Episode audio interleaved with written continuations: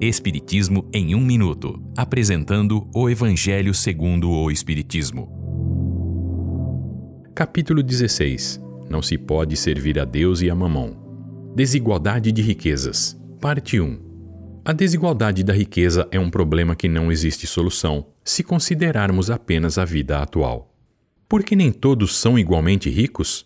A razão é simples: porque nem todos são igualmente inteligentes, trabalhadores e esforçados. Além disso, se a riqueza fosse igualmente distribuída, cada um teria uma parcela mínima e insuficiente para seu sustento. Entretanto, supondo-se que houvesse esta divisão, certamente o equilíbrio seria perturbado e, em pouco tempo, todas as grandes obras que contribuem para o progresso da humanidade estariam condenadas, já que não mais haveria o incentivo que dá impulso às grandes descobertas e aos empreendimentos.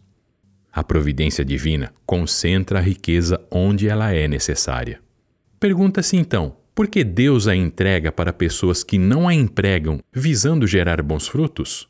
Deus, ao dar ao homem o livre-arbítrio, quer que o homem diferencie entre o bem e o mal e pratique o bem, como resultado de seus próprios esforços e de sua própria vontade. A riqueza é uma forma de testar o homem moralmente, mas é também um meio para o progresso. Deus quer que a riqueza seja produtiva. Por esta razão é que ela é deslocada constantemente de um para outro.